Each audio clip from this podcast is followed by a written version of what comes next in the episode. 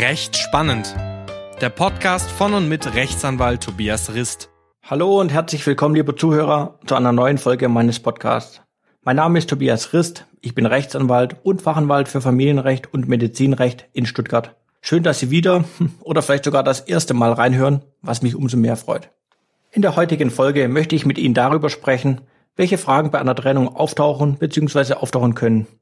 Diese Aufzählung ist selbstverständlich nicht abschließend, da jeder Fall anders ist.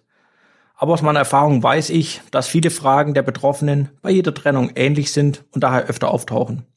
Und vielleicht vorab, weil einige Rückfragen kamen, selbstverständlich werde ich keine Namen und Mandanten benennen, es sei denn, es wurde ausdrücklich mit diesen abgesprochen.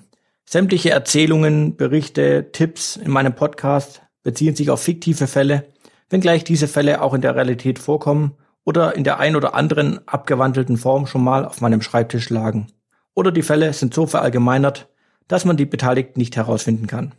Also, legen wir los. Sie sind getrennt, Sie wollen sich trennen, Sie kennen jemanden, der sich trennt aus dem Freundeskreis, der Familie.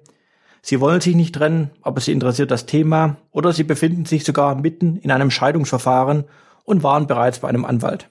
Dann sind Sie hier genau richtig.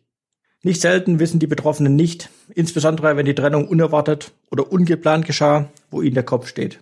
Und vorweg, Sie sind nicht allein. In dieser emotionalen Situation hat man den Kopf oft mit anderen Dingen voll und weiß gar nicht, an was man noch alles denken muss. Das muss Ihnen erst recht nicht peinlich sein, denn zum einen wird in Deutschland aktuell jede zweite Ehe geschieden und viel wichtiger zum anderen ist dies wahrscheinlich eine Situation, mit der Sie noch nie und hoffentlich auch nie wieder konfrontiert sind. Selbstverständlich machen Sie sich Sorgen um Ihre persönliche, berufliche und wirtschaftliche Zukunft.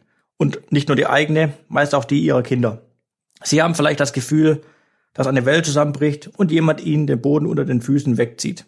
An diesem Punkt fragen Sie sich vielleicht, was soll ich tun? Wie soll ich mich verhalten? Hoffentlich mache ich nichts falsch. Hoffentlich vergesse ich nichts. Auch Zurufe von Bekannten, Freunden oder sogar der Familie in der Art, wir haben uns einvernehmlich getrennt oder ich kenne jemand, die haben sich im Guten getrennt. Das bekommt ihr auch hin. Haben Sie vielleicht sogar schon gehört. Das trifft auch auf die Fälle zu, in denen die folgenden Punkte geklärt sind oder ohne Streit geklärt werden können. Trotzdem kann ich Ihnen empfehlen, sich über die Punkte zumindest Gedanken zu machen. Grundsätzlich treten mit der Trennung, Scheidung eine Vielzahl von Folgen ein, die für Sie als Betroffene nahezu unüberschaubar sind. Fragen zum Unterhalt, Versorgungsausgleich, der gemeinsamen Immobilie oder Ehewohnung, dem Sorgerecht und so weiter schwirren in Ihrem Kopf umher. Ohne eine Art Checkliste kann ich Ihnen versprechen, dass die Situation nicht besser wird. Im Gegenteil. Aus diesem Grund möchte ich Ihnen ein paar Denkanstöße an die Hand geben, die Sie in dieser Situation unterstützen können. Und noch was. Viele Mandanten kommen zu mir und haben bereits Google, Bekannte, die selbst getrennt oder geschieden sind oder die Eltern befragt. Das kann mal gut gehen, wird es meist aber nicht, da ein Unterhalt- oder Scheidungsverfahren von Lieschen Müller, Friseurin auf der Schwäbischen Alb mit einem kleinen, lang ersparten, gemeinsamen Einfamilienhaus meist anders anzupacken ist als ein Verfahren von Dr. Meyer, Ingenieur bei einem großen Automobilhersteller mit zahlreichen Aktienanteilen und Immobilien. Sie merken schon, ein einheitliches Schema gibt es und kann es im Familienrecht nicht geben. Und gefundene Urteile und Berichte von Mandanten passen meist nicht oder sind nicht vergleichbar. Lange Rede, kurzer Sinn, gehen wir ins Eingemachte. Welche Fragen oder besser deren Antworten sollten Sie sich im Vorfeld mal angeschaut oder sich bei einem Anwalt informiert haben? Und nun ein Tipp von mir. Setzen Sie sich hin mit einem Stift und Blatt Papier, notieren die jeweilige Frage und versuchen am Ende alle Fragen zu beantworten. Alternativ können Sie auch jetzt kurz den Podcast pausieren, schreiben mir eine E-Mail oder laden die Checkliste von meiner Homepage herunter. Sämtliche Daten sind unten in der Beschreibung in dem Podcast verlinkt. So, Blatt Papier und Stift oder die Checkliste von mir bereit? Dann geht's los. Als erstes der Unterhalt. Hier stellen sich Fragen wie, wer muss wem was bezahlen? Wie lange habe ich, auch nach der Scheidung, einen Anspruch auf Unterhalt? Muss der oder die Unterhaltsberechtigte, das heißt derjenige, der Unterhalt verlangt, wieder arbeiten? Oder muss seine bisherige Tätigkeit ausgeweitet werden? Oder sogar eine besser bezahlte Tätigkeit gesucht werden? In diesem Zusammenhang sollte auch der Kindesunterhalt geklärt werden. Das heißt, wie viel muss der andere Elternteil, der das Kind oder die Kinder nicht betreut, monatlich bezahlen? Weiter fragen Sie sich dann bestimmt, wer, wann und wie kann die Scheidung beantragt werden. Brauche ich dazu einen Anwalt? Kostet das Verfahren wirklich Tausende von Euro? Wer muss das Scheidungsverfahren bezahlen?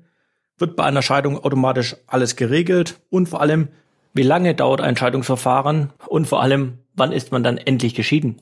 Neben diesen Punkten habe ich die Erfahrung gemacht, dass ein Punkt dem Mandanten besonders unter den Nägeln brennt. Und das ist die Frage, wer auszieht und wer in der gemeinsamen Ehewohnung gerade bei der Trennung bleiben darf. Und damit verbunden natürlich auch die Frage, wer dann die Miete und die Kosten zu bezahlen hat. Hat man diese Frage beantwortet, so kommt gerade in Schwaben unter dem Stichwort Schaffer, Schaffer, Häuslebauer. Sie haben sicherlich bereits an meinem Dialekt gemerkt, dass auch ich meine schwäbischen Wurzeln nicht ganz verstecken kann.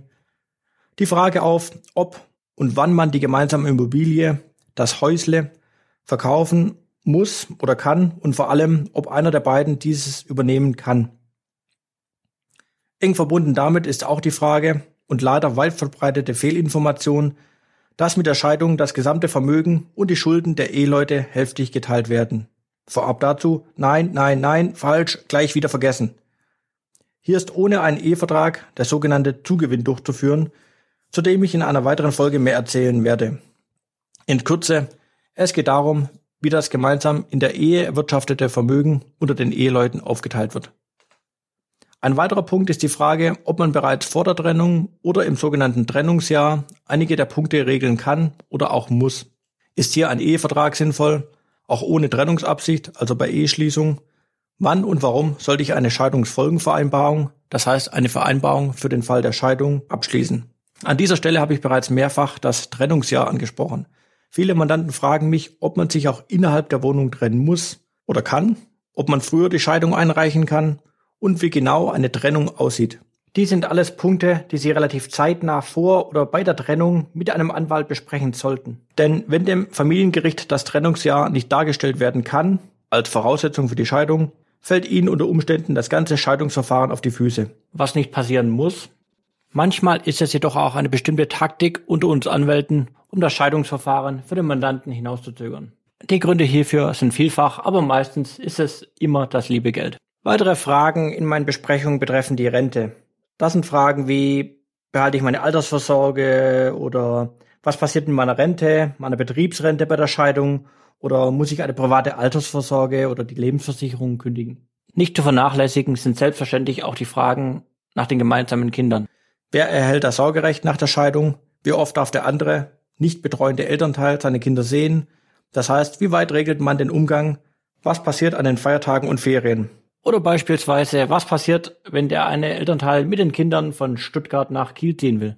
Was darf ich beim Umgang machen? Dürfen der neue Partner, die Eltern, die Großeltern dabei sein? Wie sieht es mit Corona aus? Wenn die Kinder jetzt mehr bei mir sind, muss ich dann weniger Unterhalt zahlen? Ein Punkt, bei dem zwar nicht unmittelbar die Hütte bei der Trennung brennt, der aber auch spätestens im darauffolgenden Jahr nach der Trennung zu beachten ist, ist die Wahl der Steuerklassen. Welche Steuerklasse muss ich wann wählen? Kann ich die Unterhaltszahlung absetzen? Muss diese wiederum der Unterhaltsberechtigte, also derjenige, der den Unterhalt bekommt, versteuern?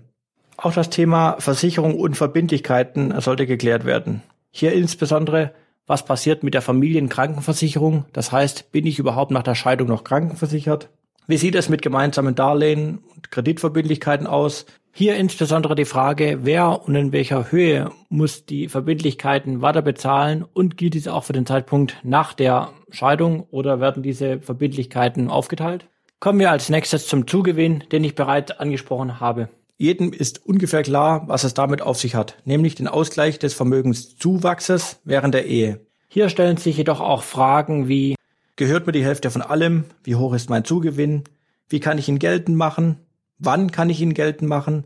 Was passiert, wenn nur Schulden da sind? Muss ich meinen Betrieb, mein Unternehmen verkaufen oder Leute entlassen, um den Zugewinn überhaupt zahlen zu können?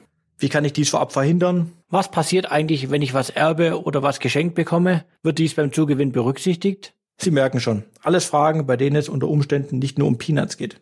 Auch das Erbrecht gilt es zu beachten. Wer erbt was nach der Scheidung? Brauche ich ein Testament? Erben meine Kinder? Erben mein geschiedener Ehegatte, meine geschiedene Ehefrau? Zuletzt ergibt sich nach dem Scheidungsverfahren und dem Verkauf der Immobilie oder bereits beim Auszug eines Ehepartners die Frage, was mit den gemeinsam in der Ehe angeschafften Haushaltsgegenständen passiert. Wer darf die haben? Wenn sie der andere nimmt, muss er mir die Sachen, die mir eigentlich zur Hälfte zustehen, abkaufen. Darf ich die Sachen wegwerfen, wenn sie der andere nicht möchte? Und so weiter. Sie merken, es zeigt sich, dass zeitnah im Rahmen einer Trennung unter Umständen vor oder nach der Ehescheidung und spätestens bei eingeschaltetem Scheidungsverfahren über die Folgen und Konsequenzen nachgedacht werden sollte.